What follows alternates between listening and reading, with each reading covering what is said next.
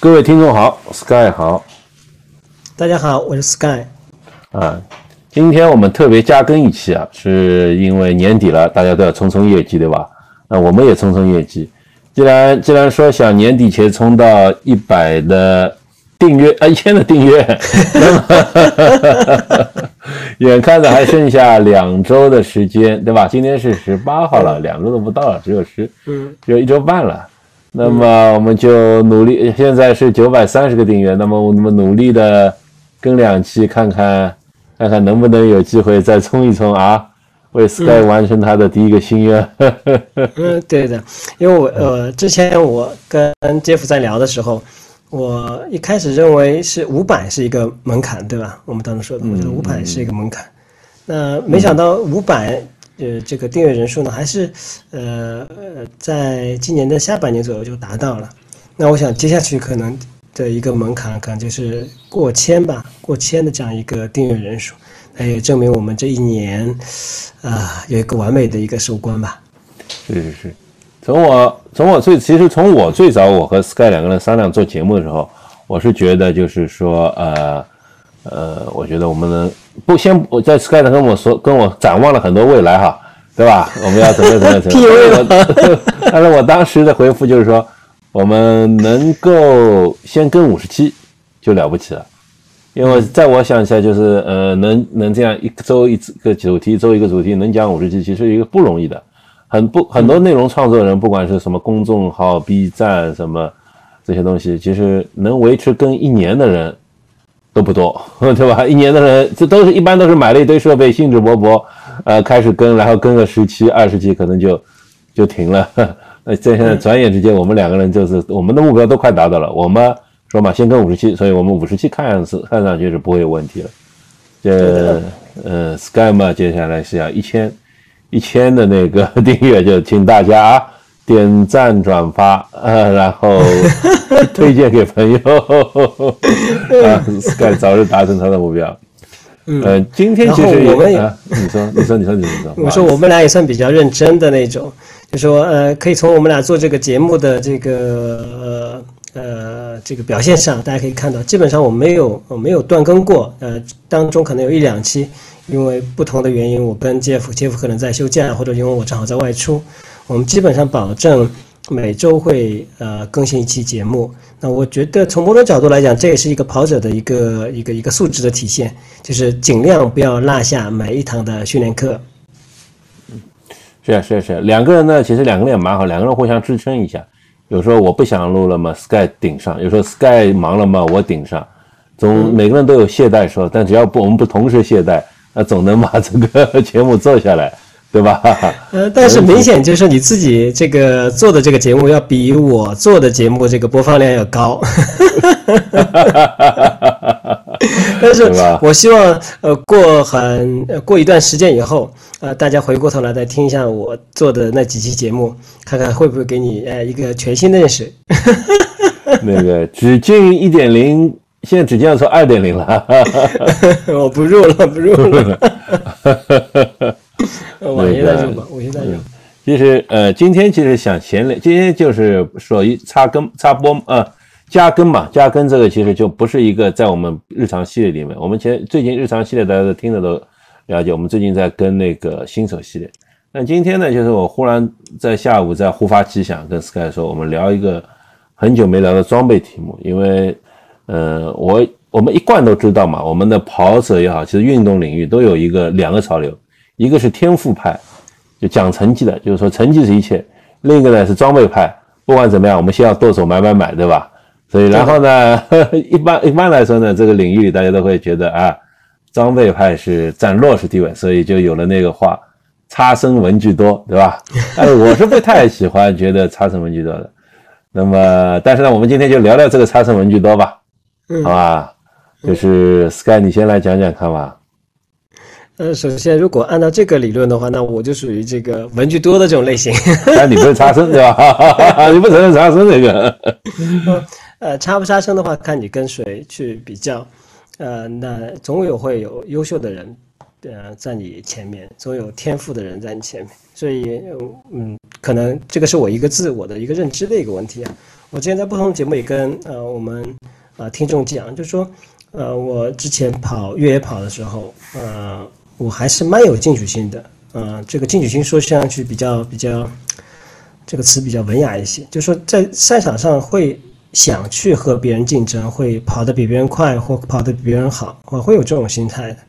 那虽然也没有这个这个获得第一名、第二名、第三名这么好的成绩啊，就说你会想在这场比赛当中，呃，取得一个呃比较好的一个成绩，就是你会争分夺秒的去，你会注意自己的装备的使用，会注意自己进站的时间、出站的时间，啊，会有这样的这种想法，然后你会很努力的训练，呃，去甚至春节你都会呃这个外出训练。我记得我有一年春节。放了七天假，我去了杭州，去了三天还是四天啊？就为了就是说呃备战，呃，但是呢，现在呢，我反过头来看一下，我觉得心态可能发生了变化，就是说，呃，跟自己去比，就说，哎，我我是不是比呃上一个阶段的我有些进步啊？无论是体能方面、速度方面，或者说啊，我们大家说的马拉松成绩方面，所以从这点上来讲，我觉得我文具是多的，但是从进取心角度来讲，我不是差生。是是是，那个其实我觉得大家听我们节目听到现在，其实对我们两个人也稍微了解了哈。我们两个人涉及的领域还是蛮广的，尤其是装备领域。我们上一期不是就聊的是跑步机嘛，对吧？这也不是人人都会买跑步机，各种划船机，各种杂七杂八设备。其实这都是我们两个人在这个文具多的体现。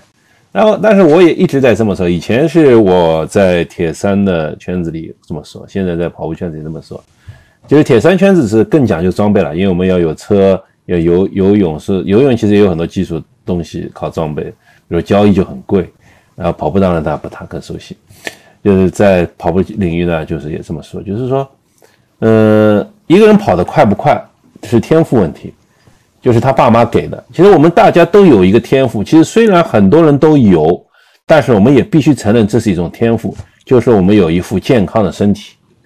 对不对？并不是因为人人都有，大部分人都有这个东西就不是天赋了。其实我们能跑步、能运动、能去追求一些什么的话，都是来自于我们父母给我们的天赋。我们有一副健康的身体，对不对？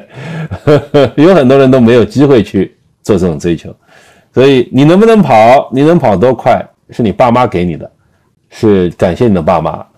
但是你能买什么，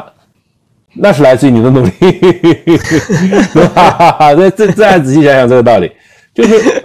你买什么东西是你能赚钱，能够去有足够的经济实力去购买，你愿意去花，你能你能有这个去花钱，花钱的能力来自于哪里？就是能赚多少？能赚多少钱不是能力吗？老板是看着你能力给你钱的。并不是因为，并不完全因为你长得帅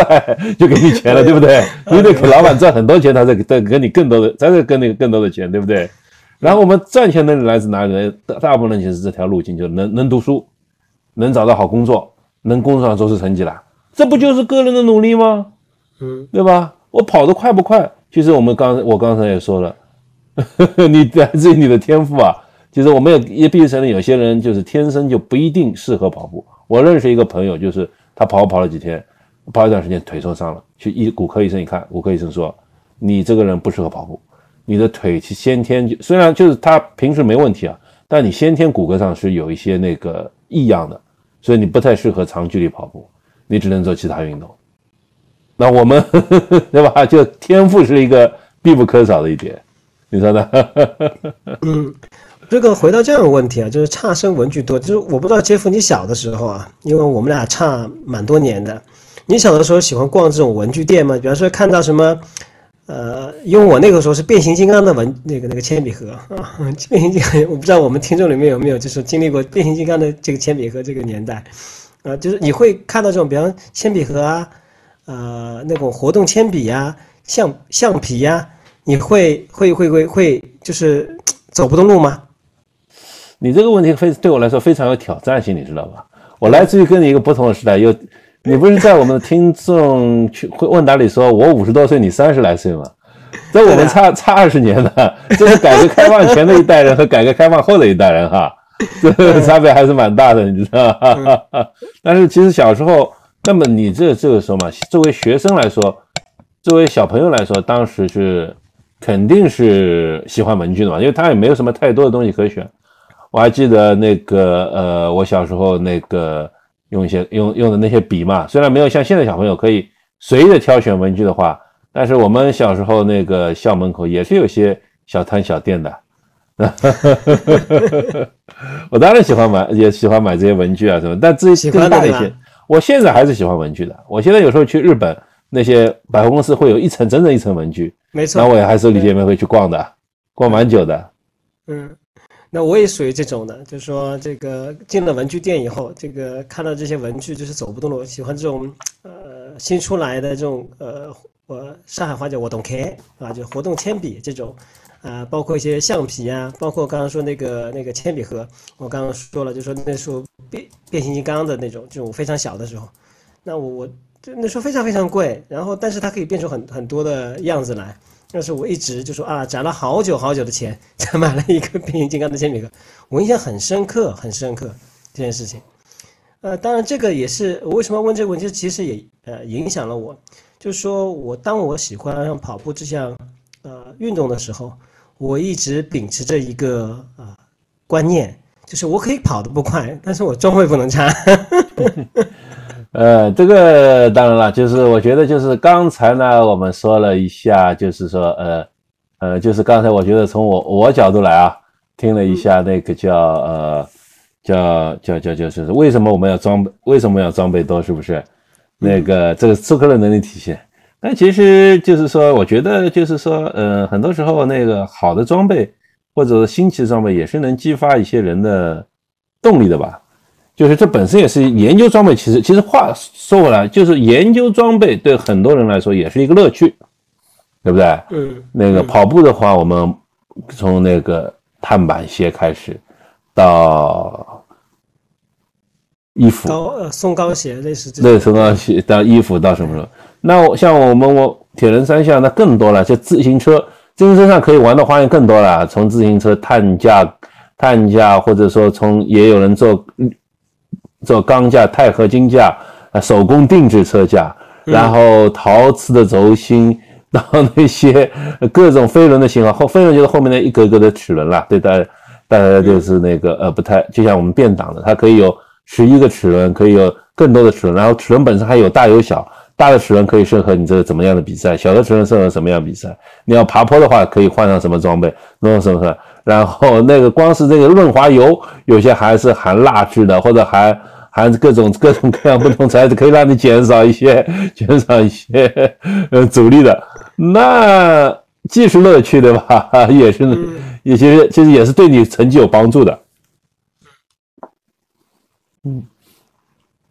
那我呃回到就刚刚我们说的这个跑步的，就说其实我们可以从整个跑鞋的这个呃科技的发展历程啊，我们看到，我觉得最早的时候我们是。呃呃，是以平底鞋为主，就是说呃底比较平的，呃，比方说那时候的我接触下来的，比方那时候虎走的啊，就竞技系列的，然后的阿迪达斯的那个 Takusami，我觉得这一代。Takumi 三，呃，Takumi 三和 Takumi 对那个，呃这一代，然后的话呢，就说呃赤足跑是一种啊，就是零跟差的这种。然后接下来的话，耐克又出来 Free 的这种系列，也是强调这种零跟差的。再接下来的话呢，就是一种潮流出来了，就是松糕鞋的这种，以 Hoka 啊为代表的。那时候 Ultra 其实比 Hoka 还要进来晚一些啊，这种松糕的呃这种呃底出来。然后再接下去的话呢，就是说呃碳板就出来了。那碳板的话，又接下来说是碳板加气垫的这种形式就出来了。所以其实呃呃你在喜欢这个装备和研究这个装备过程当中，你也可以看到整个的。品牌的过程和它的整个的这个呃呃科技设计的发展历程，所以对个人来讲也是一个，通过对我个人来讲也是我对呃装备的一种了解和呃这个学习的过程。对对的呀，你说到这正好提醒我，前两天前两天那个我一个朋友还在跟我聊天，他说你觉得现在这些碳板跑鞋真的有帮助吗？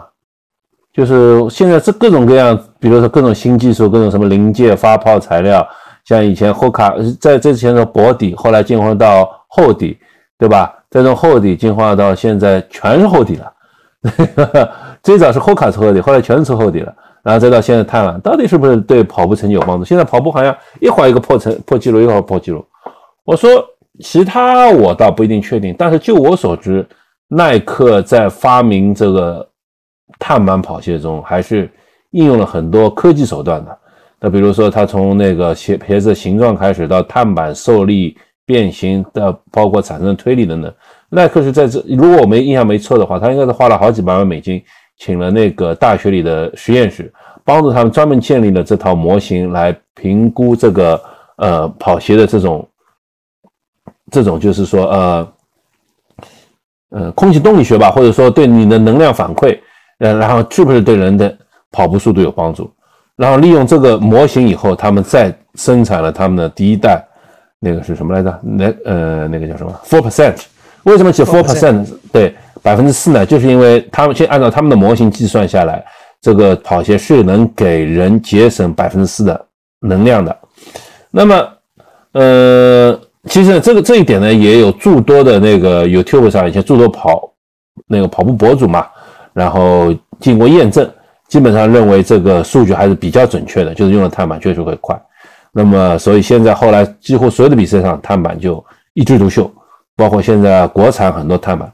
国产很多碳板嘛，其实我想，呃，就是耐克躺出了这条路以后，所以之后大家都在会跟着他这条路走，这个也是装备或者科技带给我们有些有趣的一点哈。虽然我们不能完全说一定是，嗯，装备对于我们有有了帮助，但是新的装备和我们这些近年越来越多的新的好成绩之间，没有，也许没有因果关系，但是。感觉上还是有相关关系的，对吧？随着新技术的出现，人们也确实跑得越来越快了。现在看上去，以前我还记得那个，呃，就是我们大家跑者很熟悉的 M A F 一八零的那个创办人马菲特博博士，在前几年他还写过一本书，就是人是不是真的能打破两小时的壁垒？就是马拉松啊，他从生理学什么什么一大堆科学来论证这个话题，结论并不重要了。那因为我们现在其实大家都可以知道，那当年就是说还是。呃，这是一个在争论的话题，似乎遥，似乎还比较遥远。但就现在这两年的发展来说，大家可以很清晰的看到，人类破两小时是必然的，而且是很快就会发生的。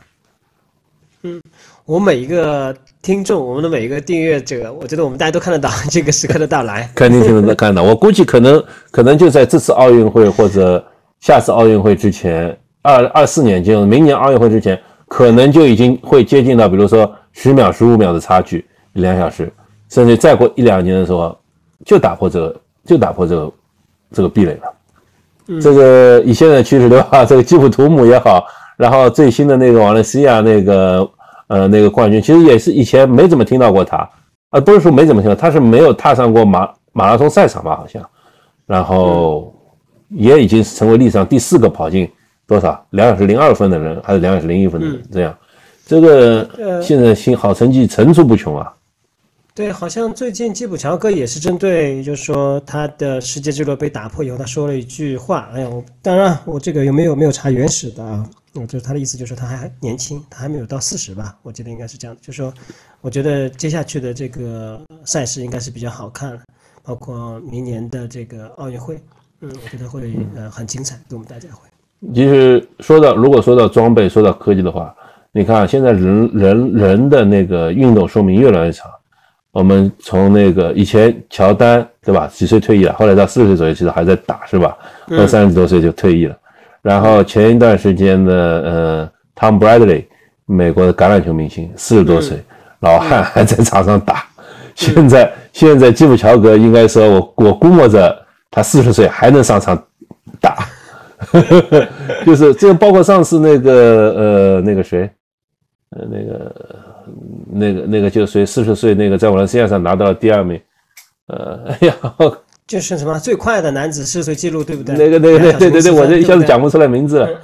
呃，我们因为这个是闲聊，闲陈陈陈陈陈的闲聊，忽然发起闲聊，所以我们也没事先没准备，没有查资料，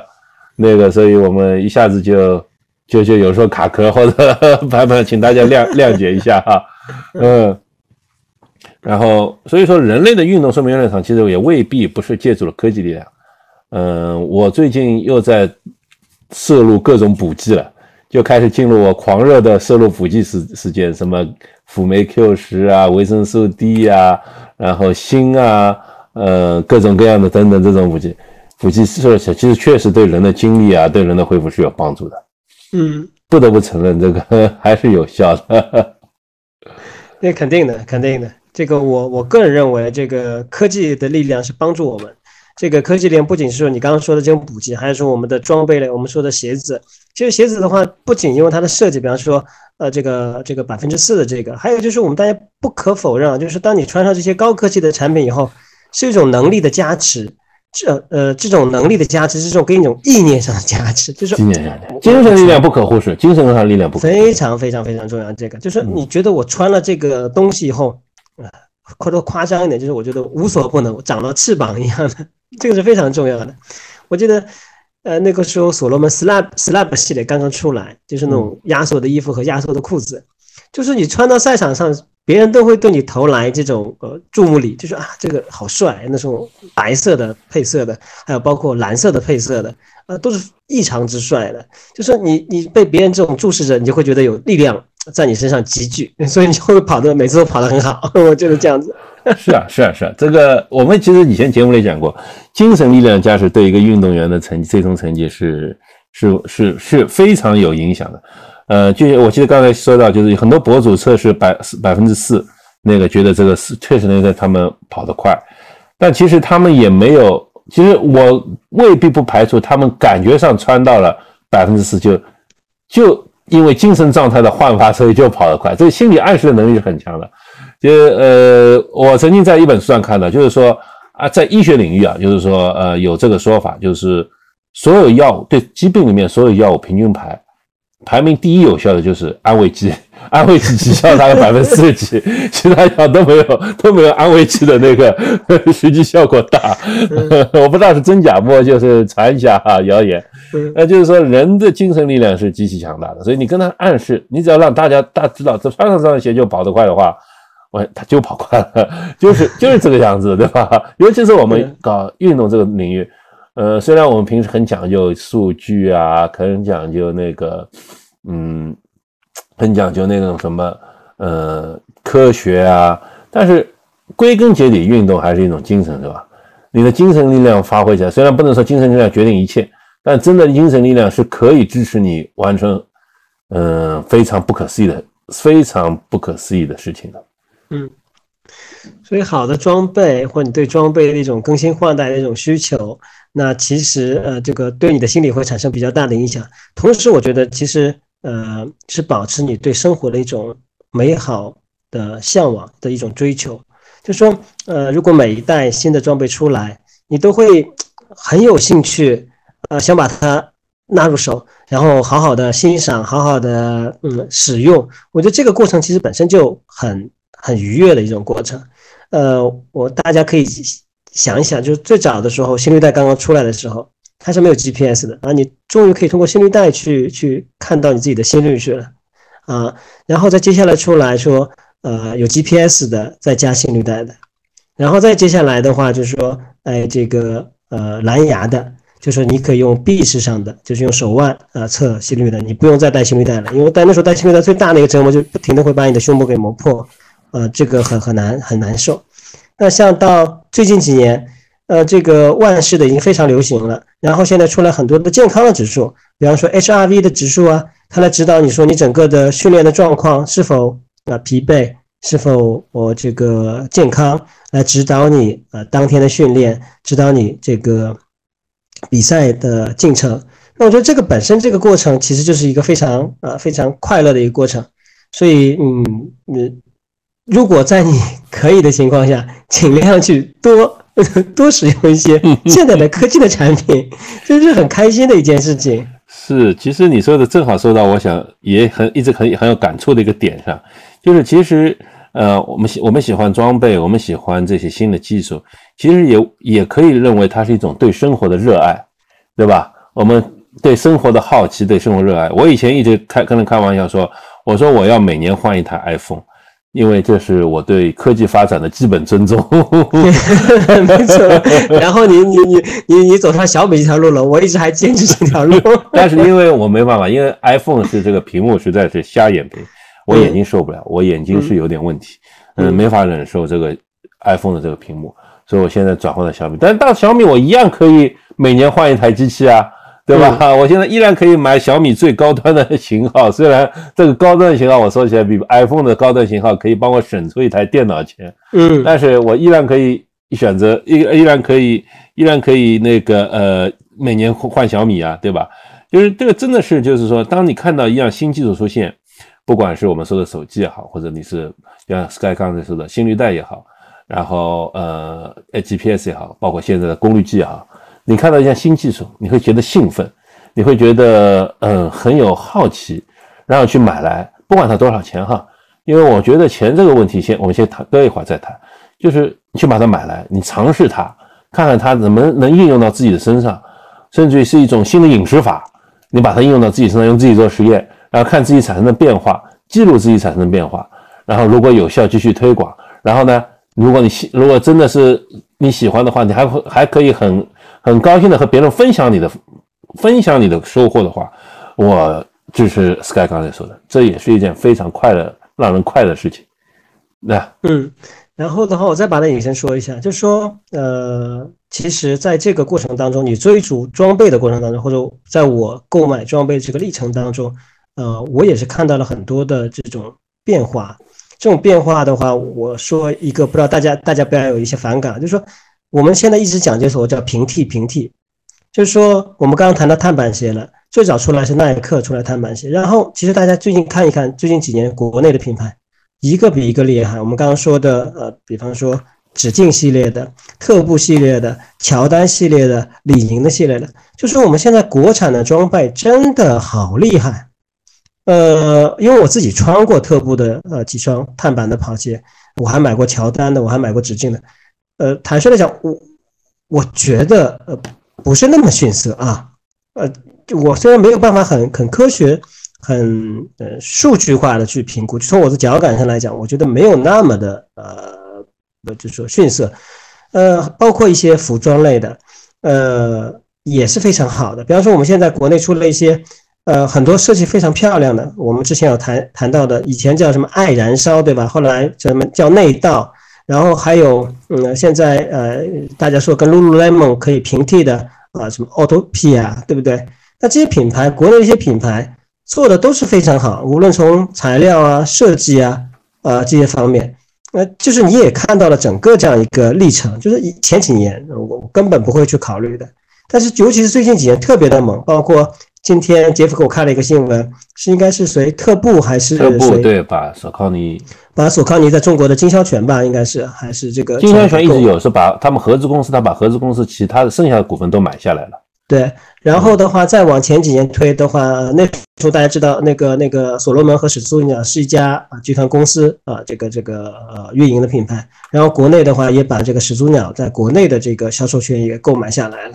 所以你可以看到，就是第一个，当我们国内的这些企业的资本力量是非常强大的，还有同时真的是可以看到，说这些品牌真的在进步，就说无论从它的设计角度来，就你看上去好看了，就是漂亮。就说我们前期有一个小姐姐说，你你购买专柜，你最重要的什么？她说好看。那我们用比较直接点，就颜值，颜值大于一切。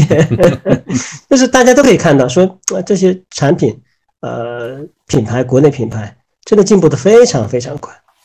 其实你说的这个也是，今天今天我又看到那个小米出的汽车嘛，对吧？虽然其他不谈，但是外形上我觉得还是蛮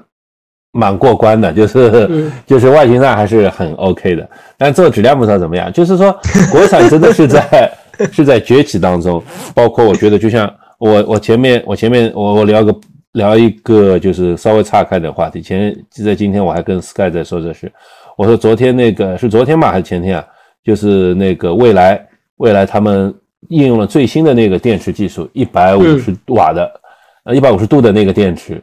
直播连续开了一千公里。这个块电池在全世界都是首块，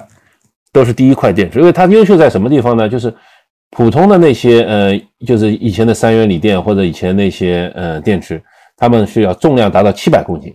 而这块电池应用了未来最新的那个半固态技术以后，它体重量降到了五百公斤。这差两百公斤的重量，这可能在这个续航上啊，在什么就是非常大的区别，非常大的距离。虽然这块电池本身很贵，这块电池单这块电池就要卖三十万，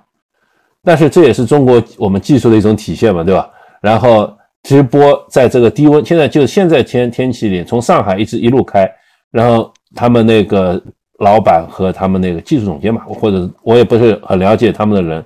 然后就两个人轮轮流开，连续开了一千公里。直播过整个过程，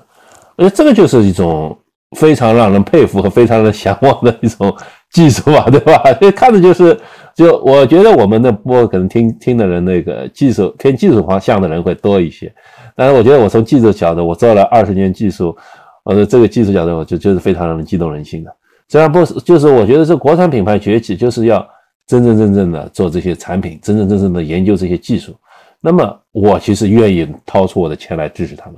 就像 Sky 已经掏出钱来支持了国产的 紫禁，对不对？我也买过一些国产产品。那么就像这些，就像这些国产产品里面，我相信有些可能，因为它因为研发也好，什么也好，可能初期会比较贵，可能出现没比较好。但是呢，随着大家如果真的愿意为这些技术买单，因为新技术尝试肯定是一，肯定是要是要踩坑的。肯定是会有有弯路走的。那么，如果在力所能及的情况下，为这些新如果喜欢这些技术的人愿意为这些技术买单的话，其实对厂商对这些发展都是很有好处的。那个刚才刚才 Sky 说到，就是说我们国产的品牌可能是跟随别人。我就忽然想起来，前两天在讨论这个东西，就是说，呃，原创的和跟随的差别在哪里？比如说耐克是原创的跑步碳板跑鞋，那么呃，其他品牌。其他品牌，比如说国内的品牌，他们可能肯定，我相信肯定开始拆解了耐克的跑鞋，然后仿照它的设计做了，然后测试下来觉得也 OK，那么就开始卖。但是这就什么？这叫知其然不知其所以然嘛，对吧？可能人家就是有根本的一套算法。就有人叫让我让我举个例子去说一下这个所谓原创和这个拟合。我们科技数就是数就是统计学理理论里面叫拟合，或者说算法也叫拟合。那么区别什么？我当时想了很久，没想这个恰当例子。但是后来我忽然想想，我可以举一个可能不太恰当的例子来说明这个问题，就是比如说我们很习惯一种做法，就是说当我们呃看评测的时候，呃很多博主会说啊这个外观占几分，噪音占几分，性能占几分，什么什么占几分，然后有个公式出来了哈，然后根据这公式打分，性能给两分，外观给三分，什么最后得出一个成绩分出来，证明这个东西是好的，这个东西是不好的，然后做出比较，这个公式就叫原创的算法。那么，如果我作为一个，如果他没有公开的话，那么我可能作为厂商，我就下面猜，可以用统计方法猜出来的哪个权重大一些，权重权重小一些，然后我在我产品上调整一下，那我分数高，这个做法对的，这个做法做得到，这就是原创和拟合的区别。那么，但是呢，原创在家什么呢？它可能随着它接下一代产品，它可能把在它的评测算法上调整一下，那分数又不一样了，然后你再去拟合它，这你原这就是原创和拟合差别，拟合可以做得到。但是原创呢，会永远是遥遥领先。这个大家也要投出，就说，呃，一旦我们涉及到原创或者研发，它肯定是建立在你有呃充裕的这种呃力量，这种力量是代表你有充分的资金的前提下，就是你有足够的营业收入，你有足够的毛利。你才可以去做这种研发，你才可以做这种市场推广。所以，你当一个小品牌出来的时候，呃，或者相对来讲，它是一个初创品牌出来的时候，它它没有这些钱去做，它只有哎，这个怎么说呢？只有这个复制啊，这个引借鉴啊这种方法去做。那但是呢，我觉得慢慢的会走出一条自己的路。就以前我还是个人对这个方这种呃品牌，我还是有一点点低估的。就嘀嘀咕咕的，但是你可以看到这些品牌的立场，就是随着你买它一些东西，你可以慢慢的看到，哎，这个呃非常不错，呃，我因为什么？因为我觉得这里面有两，就是品牌从品牌本身的角度来讲，第一个你品牌的力量我们大家没办法忽视，比方我们说的耐克或者比方说我们的 Lululemon 啊，这是一个品牌的力量。第二个呢就是材料，那大家呃觉得一个服装它的材料，比方吸呃这个这个排汗啊、透气啊、保暖，这是本身材料决定的。那材料的话呢，如果有些是大自然赐予给你的，比方说羊毛啊是大自然赐给你的，比方蚕丝啊大自然赐给你的，这个本身并没有差异。但这个差异在里面，这里面又体现体现了另外一种，就是所谓的研发的差异。我们知道很多品牌，比方像 Lululemon，它用的很多的呃这个材料是它为它量身定制的，就是其他的品牌是没有办法啊用到啊它自主自主研发的这个面料的。那这是一个，还有一个就是设计，就是你有没有好的眼光去这个这个设计，请到好的设计师，有没有前瞻性的这种设计，然后为你下一代的产品去呃去铺垫。今天我跟那个那个。呃，杰夫正好聊一个话题，就是耐克。我不知道大家有没有印象，在耐克早期的时候，有一个耐克 Lab 的里面的一个分支，这个分支叫叫叫什么了？忘忘了。对呀，酷索。对对，它是跟一个日本的设计师啊，这个联名出出出出品的。我当时买了很多这个他家联名款的这个呃呃服装、帽子啊、衣服啊、裤子啊，包括鞋子。坦率的讲，非常非常不好用。非常非常就是不舒服，我现 嗯很贵。人家创办人是跑步还是很厉害的。哎，对对对，然后是个很很好的设计师，所以大家可以在网上搜一下他的这个设计的这个图片。你就是它已经是若干年前的产品了，但你放到今天依然让你觉得很炫很亮。但是这个穿下来真的不是那么舒服啊，不那么还有的是磨裆啊，还有的不是特别舒服。但是它的确影响了其实耐克之后的一些呃设计。那那我们回过来就说，哎，那是设计是一方面，就我们说品牌啊、材料还有设计，然后最后呢就是一个加工制造。那我们呃之前有介绍过始祖鸟这样一个品牌，那以前始祖鸟出来的，它最早的最最牛的产品，它不是它的冲锋衣啊，是它安全带啊，它的攀岩的安全带、登山的安全带啊。它什么就是它很有名啊，它背包也很有名。对，哎，就是最早的说安全带和背包，就是说这个这个呃安全指数很高，然后很经久耐用。呃，然后才慢慢的发展到了冲锋衣。它冲锋衣一般用最好的这个材料，因为当初说的呃，这个这个 X E X E R 还是 Pacelite 这种，就就只要是业界出来最好的材料，它都会第一个用上。然后它整个的加工工艺啊，它的线、它的胶有多宽，呃，那就这是其实我个人认为就这几个方面。呃，最近几年我看到国产的品牌比较好的，就是说，哎，设计慢慢上来了，然后做工，我们大家知道，中国就是一个加工厂。呃，我们有最好的这个这个这个机器和最好的这个熟练的员工，所以我个人认为，可能从呃品牌啊啊研发这个方面，我们那再走一些路啊，我觉得大家可以看一下嘛。最近几年的马拉松，这个这个前破三的选手，这个跑鞋排名嘛，原来哪有国产品牌的名字啊？所以我们也要非常感谢国内这些赞助商啊，这些品牌赞助商，就是他有些可能会赞助你。大家看一看，就是现在当然呃比较主流的还是耐克，可能一般大型赛事基本上到百分之四十左右。但你再往下看，你像像我们熟知的一些呃品牌，比方就是这已经已经遥遥落后了。不过你说到这个，其实我有几个八卦可以讲哈，就蛮有意思的。就是呃，我们随便瞎聊天。那个就是关于始祖鸟，我在大概零三年、零四年的时候，不是在国外读书嘛？那时候就差不多二十年前。那时候其实始祖鸟就像你说的，是一个非常小众的品牌。那个时候它的包有名，然后我还去店里专门比较过要买包什么的。然后呢，那时候衣服出来时间不久嘛，我记得对吧？我还记得一个户外论坛上有人讨论，就是说始祖鸟的衣服、T N F、T North Face 的衣服，还有比如 Patagonia 衣服或者几个衣服，到底谁好？到底什么？嗯，然后就有个极地，就有个人回答，他说我是极地向导，他就我专门带团，就是在这种北极圈里面给人家带人家徒步啊什么就是什么。他说我觉得我推荐 T North Face，就是我们穿下来就是有几个品牌衣服穿下来，有各种人来嘛，都会穿各种各样衣服。像有些品牌衣服呢，就会穿时间久了以后就会脆了，因为那边紫外线特别高，嗯，特别极限，就是脆了，就是呃或者说就不耐穿了，或者就就是产生一些故障。只有 North Face 说是我最可靠的，始祖鸟呢，就大家公认的始祖鸟是堆料，就是用的料啊，用的什么 堆料，堆料，堆料，堆料，堆料，堆料，堆到后面的那个呃，堆到后面的那个就就就就就就就堆了二十年就堆出名来了。然后呢，其实有我记得有的地方写有一下有一句话，就是说人们往往呃高估了短时间的力量，而低估了长时间的。威力了，就是就像始祖鸟这样坚持，如果说就因为最早始祖鸟一直是加拿大原产的，就坚持了做了这么多年，啊，加拿大原产非常贵嘛，坚持了二十多年，然后始终在这上面堆料堆料堆到现在，那他不得不说，他现在就是成为了世界一流的品牌。我相信现在不会再有人说说他那个呃。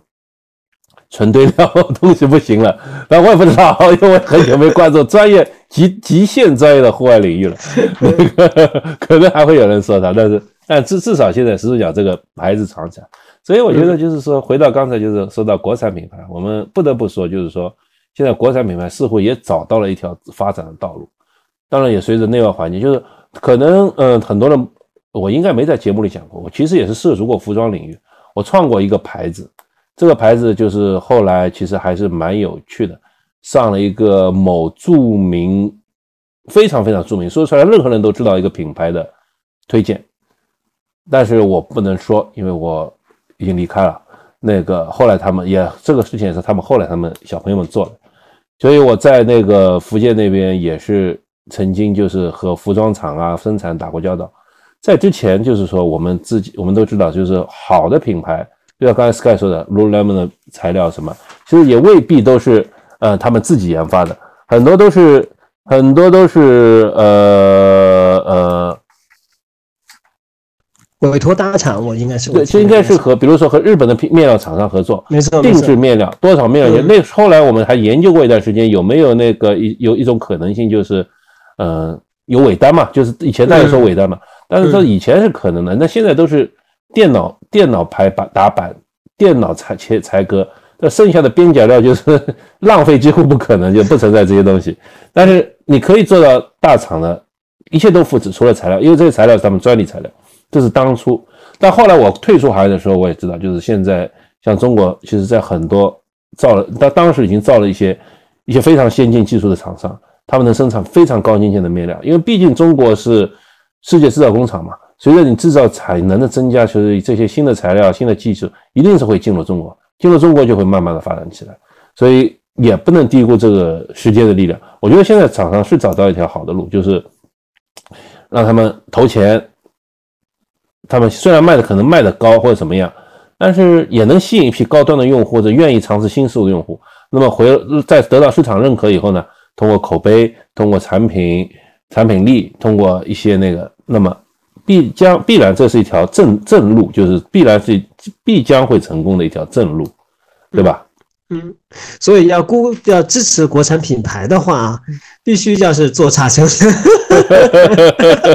必须要做差生。就是我也觉得不一定说是支持国产品牌，因为支持就显得好像他们不行。但其实国产品牌就是呃呃那个呃呃也是也是可，就是说。我它怎么定价，我们不能确定的好坏，但是其实也能看到，就是国产国产的很多厂商或者国产很多品牌对国内的市场和国内的很多东西更了解，他们愿意去支持国内的运动员，支持很多那个呃知识的推广，支持很多很多那些相关的一些一些那个概念的传播，其实也是也是有很多人，这这些都得花钱嘛。对吧？然后他们也呃通过这种支持，其实助长了或者说呃呃一些运动的向前走。呃，很坦率的讲，比方说最早的时候我们俩讨论过，比方所罗门它是呃中国这个越野界的这个不可绕过的一座大山，但在所罗门之后，我们也看到很多国产的品牌进来了，参加了这样越野跑的这种赛事，赞助了很多运动员，赞助很多国内的比赛。包括我们现在我说的高驰的手表，那以前啊，呃，哪有国产的手表？我们戴的不都是国外的吗？佳明也好啊，就台湾省的我国的，然后还有包括呃 Pola 也好，呃，iWatch 也好，那国产的品牌不就高驰吗？对吧？那还有森头也是国产品牌了，卖给广东的厂商了。对的，好像也是今年发生的事情了，对，也是今年发生的事情。嗯嗯，其实这个道理也是一条路，就是说。其实前几前一段时间前几年，就是在中国资本市场比较好的时候，就是中国的厂商，像那个漫步者或什么音响厂商，几乎把世界上好多好多小众的音响品牌厂商全部全部买过来了。因为那时候股票好，所以他们有钱嘛。这这也是一种好的方法，就是我也许短时间内发展不够那么快，那么我就把你们仗着我有钱，我先把你们先收购下来。嗯，但是因为我可以利用你们的利用你们的才能，利用你们的技术，利用你们的那个能力为我打工嘛，对吧？所以现在好像，嗯，特步也好，安踏也好，也是走上这条路，可能安踏为主啊。特步有没有我不完全清楚，他可能走了一个中间路线，既有自己的，也有收购的。但安踏几乎是收购很，就像始祖鸟，就像那个亚马逊，就像那个 fila。就像那个呃这些这些品牌，它还妈呀这个瑜伽品牌，还什么桑德维特对吧？对对对，很火，对？就没就就是所以说，虽然我相信很多听众呢，股市给了我们很大的伤害，但是这些品牌通过股市收收集到资金，也也有一些做了点正经事。他们买了大量的品牌，未必不能买到，就是说土豪挥着钱钱钞票到处买的话，也能买到技术。也能买到品牌，也能买到先进的，像刚才说先进的面料，也能买到很多很多东西，对吗？那个时候我记得就是说，呃，我去纺织厂，就是说他们专门为耐克做耐克的那个，就是刚 Flyknit 这个技术出来不久，他们这些设备啊，就是专门为耐克准备的，就耐克投的钱嘛，当然是也投钱，就是这些设备，就是所谓 Flyknit 就是用一根线把这个衣服编织起来，或者把鞋面编织起来。所以这个一台机器同一时间只能生产一件衣服，所以成本非常高，但是呢技术特别好。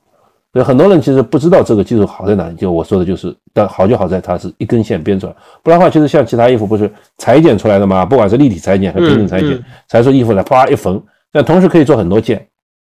一叠一布料在里面一切就是好几件衣服的料，然后把它缝起来就好了。而耐克那个就是一件一件一件编出来，一件件编出来，这个就。技术难度和时间投入都会大很多。像耐克，像耐克如果要做产品的话，几乎大都是提前三年开始设计这个产品，提前两年定型，提前一年进厂，把这个厂包下来，大半年，哐哐哐生产，这个厂就完全属于他的。我有几次就是碰到的，就是大厂，好的厂，看中厂商被耐克包了，他就说大品牌包掉了，不生产其他东西，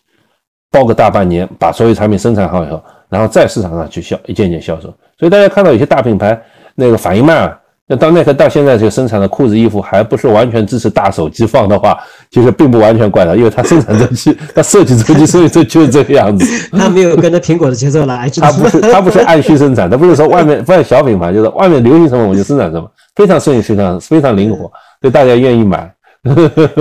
呃，所以你刚刚说的这个，我觉得也也蛮蛮蛮有意思的。那个呃，因为最近你和我不都入手了这个耐克的呃 ADV 这个长裤嘛，对不对？嗯嗯。它这个口袋就跟你说的一样的，就是说它我因为我今年买的手机比较小一些，我觉得你它装不下你那个那个那个你的小米，它的背后那口袋装不下，装不下，装不下，装不下。哎，太大了，太大。这个手机太大了，那个那个那个袋子太小了。但是很多国产品牌哦，它是针对这个手机的大小，其实我觉得设计这个 口袋的尺寸的，因为我经常在马路上可以看到的。但是不得不说，就是我穿过好几个品牌，不管是 lululemon 也好，或者内道也好，或者还有这个菲菲比特的裤子也好，这最舒服的还是耐克呀。嗯，这个这个这个，反正我个人可能不具有代表性，但这个这个。穿的最舒服，确实还是耐克呀。他这个技术就体现在那种人家看不到的地方，咋办呢？lululemon 也没有，也没有耐耐克好穿，也没有耐克好穿。这个真的是不得不服不服这些专业厂商。但是当然，我刚才说的信息大家别当真哈，都是我好几年前那个还在行业混，还还在偶尔涉足那些行业知道信息。对不？如果您是您是那个现在行业内的专家，或者你了解最新潮流的，请千万不要嘲笑我。可以补充我一些啊，在评论区补充一下，那我也很，我们也很愿意把这些这些知识拿出来和和听众们分享，因为毕竟我这个现在行业内都是每年的变化都非常快，都非常快。那就是我和杰夫是你们的这个这个照妖镜，我把我们是妖怪，你就把我们给照出来，哪些观点不对？对对对对，所以我所以我就当着八卦说，大家当着八卦听。那么如果有更准确信息的，可以聊聊，对吧？但是不管怎么样，我觉得我们觉得就是装备这个事情。呃，我们刚才聊了一些，其实还是蛮有趣的吧。就是说，嗯，我们也希望就是说国产品牌，呃，越做越好。我们也希望国际品牌越做越好。那国际品牌呢，确实是有它独到的地方。那我再讲个八卦，就是说，呃，我以前去去买面料的时候，碰到一个厂商，他是他家富二，他是富二代嘛，应该几家几几代做厂，因为那个人厂主很年轻，看上去二三十岁的样子。他们就是给 N Armour 做做做面料的，然后他就跟我聊起说，N Armour 的人很神奇的，他说我们闲聊嘛，他说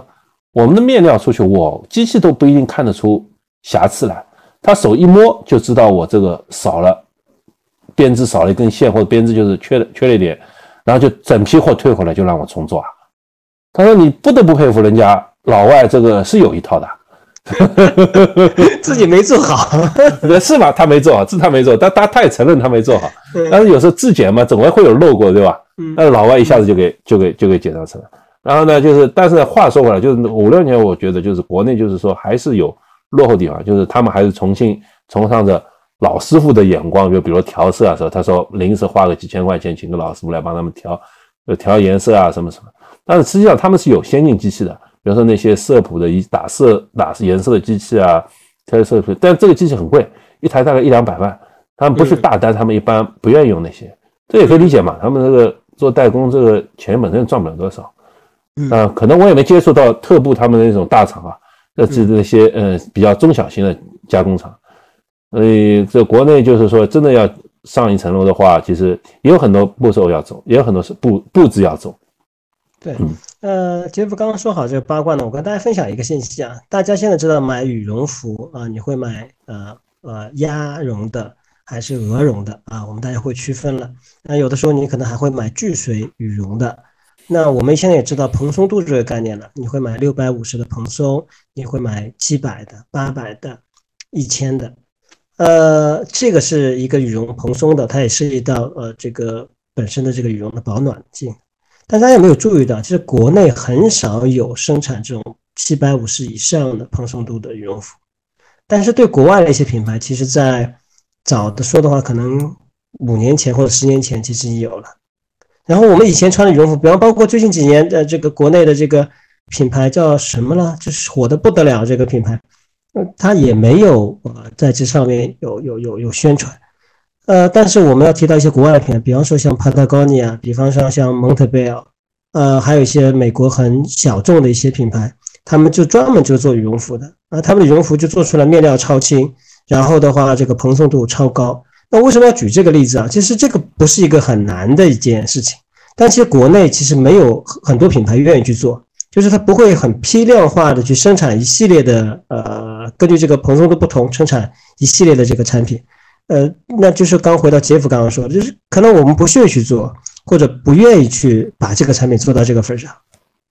其实就是就是这是一个循环，我觉得就是说，就像其实就引用刚才的例子，就是说会有很多像现在就属于群雄，可能还是做外包啊，做什么就属于大家抢单的年代，有很多小厂商也能去抢，野蛮生长，大厂们也能去。那么这个市场是混乱，然后从群雄割据要到三分天下。对吧？首先要从从混乱到有治，就是把它用大厂统一起来。现在大概处于这个过程。现在大厂嘛，开始逐渐逐渐收小品牌客户的人，然后等到市场形成一定规模，就是产品达到一定产品力了以后，那时候大厂肯定不能满满足所有人的需求嘛。你像耐克虽然大，但是也也还也留给了很多厂商的空间。那那时候那些专精于一个细分市场的小厂就可以出现了。他们可以做一些满足特殊需求的产品，给大家一些更多的选择。像现在日本其实就是这个样子。大家如果有机会去日本买鞋的话，你们就会被日本这个折服。就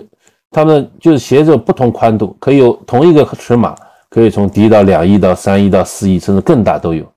那真的是丰选择丰富到不可思议的地步。而且关键是这个市场。因为成熟，因为有序，所以很多厂商都愿意为那为日本厂商专门定制这些特殊尺码的鞋子，就是满足小众人群。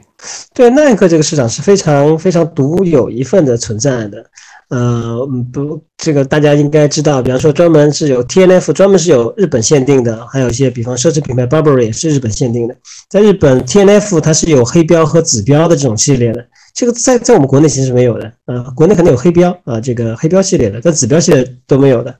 呃，所以日本呃呃蛮奇葩的。我希望有一天我们中国一些城市也慢慢可以像日本那样，就说呃，你每个人是一个。不一样的一个存在，是啊是啊是啊，所以我们希望大家能够不要去听什么差生装备多，好身材装备多的，因为你必须有经济实力，对吧？经济实力就代表你能力，同时你要对这个世界有热爱，不然老是如果说，嗯，迪卡侬 YYDS，迪卡侬拥有一切的话，其实这个反过来虽然可以说是没错，迪卡侬是优秀，但是其实如果你对自己的能力、对自己水平、对自己需求更了解的话，那你就会去选择一些更针对你这特点的产品。这也是有有一个很有意思，你去研究自己，研究产品，这也是一个很有趣的过程，对吧？然后就可能又是爱上一些小众的，像我们 Sky 同学就很喜欢很多小众产品？我最后把小众产品变成我的大众使用，大量购买，但是对对，不好不好，这样不好。然后呢，就是说，呃，然后呢，就是说，找出非常适合自己的。那在找出非常适合自己的同时呢，又可以在首先满足自己的需求，在之后呢，就可以发挥出自己特色来，对吧？这个其实是一个非常有意思的一个事情。那个既代表你的财力，又代表你的审美，还代表你的这种对未来的向往。嗯，这是个结束语吗？我还不还算结束语吗？我不知道，但是我还想说的就是说。啊，我曾经听到其他节目说到关于上海马拉松，大家公认就是说，上海马拉松上，我们不说骑装，因为上海马拉松不能穿骑装衣服哈，对吧？不能穿这种但上海马拉松是可能是全世界小众品牌最集中的一个场马拉松了，你几乎能听说过的小众品牌都可以在上海马拉松上找到。这个我们作为上海的群众也是蛮自豪的一点，代表着大家对于一个技术的，就像我刚才说的，技术的向往。代表着对未来的美好世界的呃期待，也代表对自己的，其实也代表对自己的要求。我觉得，当你穿上一身特别好的装备的话，就是你也会愿意出去啊，追求一个更好的人生、更好的成绩、更好让自己变。这就是背后就隐藏了一种让自己更美好的一种向往吧。对对，OK，我是这样觉得。我觉得呃，生活不是只有一种呃颜色，呃，生活是一种多样性的。所以，我们应该去勇于尝试。这个尝试，呃，不不不在乎于你在哪一个城市、哪一个国家，你的经济实力如何，而在于你这种心态，你愿意去尝试啊这件事情。那对于我来讲的话，原来我的尝试啊是朋友们起哄，朋友们介绍自己呃想去啊，你可能说有标新立异点也好。但是自从做了这个播客以后，那我觉得有另外一个渠道可以跟大家去分享，就说呃你的这种。呃，猎奇的心理也好，或者说呃买玩具多的这种心理也好，呃，这种行动也会给你和你的听众带来一些不一样的一种感受啊，这是我想说的第一部分。第二部分的话呢，就是呃，我们也听说过公国有句话叫做“工欲善其事，必先利其器”，就说你想做一件事情，把这个事情给做好了，那你肯定要比较好的去武装你自己。那我觉得装备其实就是一部分啊，可以很好的去装备你自己，让你更加的不受这个天气、气候、心情的影响，让你可以出去呃更好的啊这个锻炼，更好的跑步。谢谢。嗯，好，我想我们今天聊的也差不多了。哎呀，我我我今天这个节目是我跟杰夫呃突发奇想说我们来随便聊一聊，所以我也不知道有没有跑题，然后我们俩当中其实七七八八说了非常多。那我我我非常欢迎你们过来，呃，这个来指正我们那个当中说的错误和遗漏的点，呃，我等你们过来。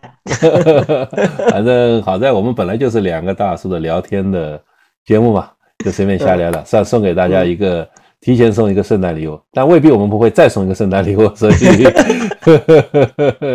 感谢大家支持。